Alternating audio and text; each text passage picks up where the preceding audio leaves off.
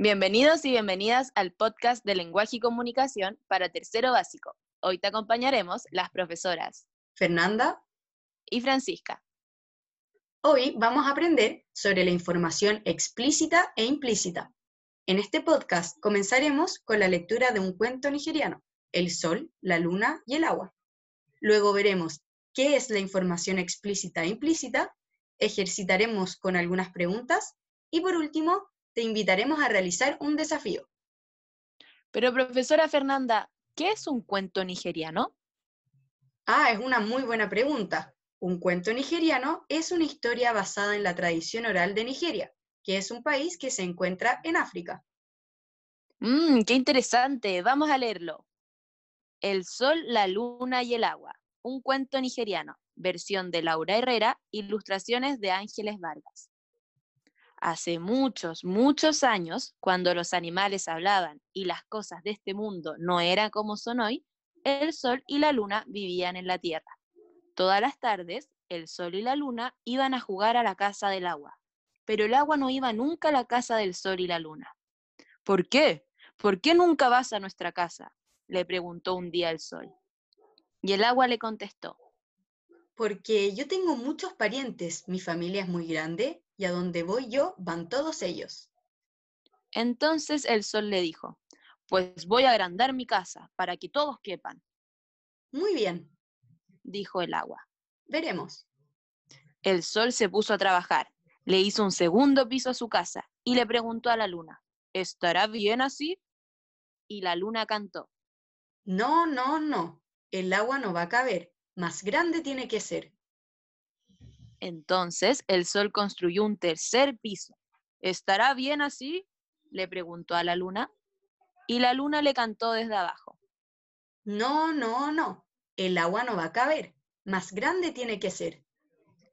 Y el sol construyó un cuarto piso. Estaba tan cansado que dijo, ya basta, ya es hora de que venga el agua a visitarnos.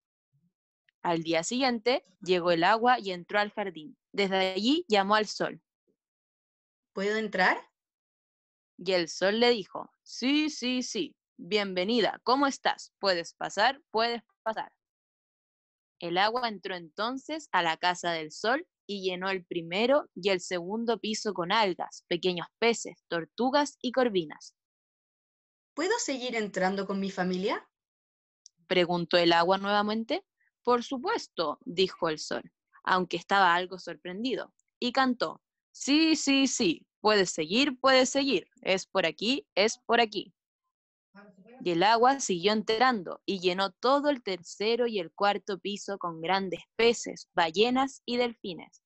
Había tanta agua que el sol y la luna tuvieron que subir al techo de la casa. ¿Y ahora qué haremos? exclamó la luna. Tendremos que saltar, contestó el sol.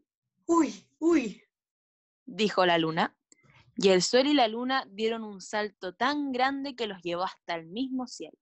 El sol se fue hacia un lado y la luna hacia el otro. Desde entonces, el sol y la luna están allá arriba en el cielo y el agua se quedó acá abajo en la tierra. Pero, a veces, cuando cae la tarde, el sol se acuerda de su amiga el agua y baja a verla porque todavía tiene ganas de jugar con ella. Profesora Francisca, ¿qué te pareció la historia? Me gustó mucho la historia porque sus personajes son muy entretenidos y la explicación de por qué el sol y la luna están en el cielo y el agua en la tierra me pareció muy interesante. Nunca lo había pensado así. Qué bueno. ¿Y a ustedes les gustó? Ah, qué bueno que les haya gustado. Y si no les gustó, pronto leeremos uno que seguro les va a encantar. Y ahora tengo una pregunta. ¿Dónde vivían el sol y la luna? Mm, el sol y la luna vivían en la Tierra. Muy bien, profesora Francisca. ¿Cómo lo supiste? Lo supe porque cuando leímos la parte que dice, hace muchos, muchos años, cuando los animales hablaban y las cosas de este mundo no era como son hoy, el sol y la luna vivían en la Tierra. Muy bien. ¿Sabes cómo se llama ese tipo de información? Sí, esta información se llama información explícita esta información es la que podemos encontrar clara y directamente en el texto. Una buena forma de identificar esta información es subrayando en el texto. Qué interesante la información explícita. Y la siguiente pregunta, ¿por qué el Sol y la Luna tuvieron que saltar? ¿Ustedes saben su respuesta? A ver, profesora Francisca, ¿sabes cuál es la respuesta? Mm, esta está un poco más difícil, porque la historia cuenta que el agua llenó todos los pisos de la casa del Sol y la Luna, por lo que ya no había más espacio para ellos, entonces tuvieron que saltar. Excelente, esta información se llama información implícita, debido a que son ideas que no están expresadas de forma directa, y el autor te da pistas o sugerencias para encontrar la información que necesitas. Además, a veces necesitas usar tus conocimientos previos. Además, es muy importante observar muy bien el texto y las ilustraciones para encontrar esas pistas. Ahora ejercitemos un poco más. ¿Cuáles eran los familiares del agua? Tómense unos minutos para pensar. Profesora Fernanda, ¿sabes la respuesta? Mm, los familiares del agua eran las algas, pequeños peces, tortugas y corvinas. Esto es información implícita debido a que el agua pregunta si puede seguir entrando con su familia, justo después de que se menciona que llena el primer y segundo piso con algas, pequeños peces, tortugas y corvinas, por lo que puedo inferir que estas son parte de su familia. Muy buena respuesta. La pista que encontraste en el texto es fundamental para poder encontrar la información. Yo tengo otra. ¿Cuántos pisos le hizo el sol a la casa? Pensemos unos minutos. Yo sé, el sol le hizo cuatro pisos a la casa. Esto lo sé porque en el texto dice explícitamente, y el sol construyó el cuarto piso.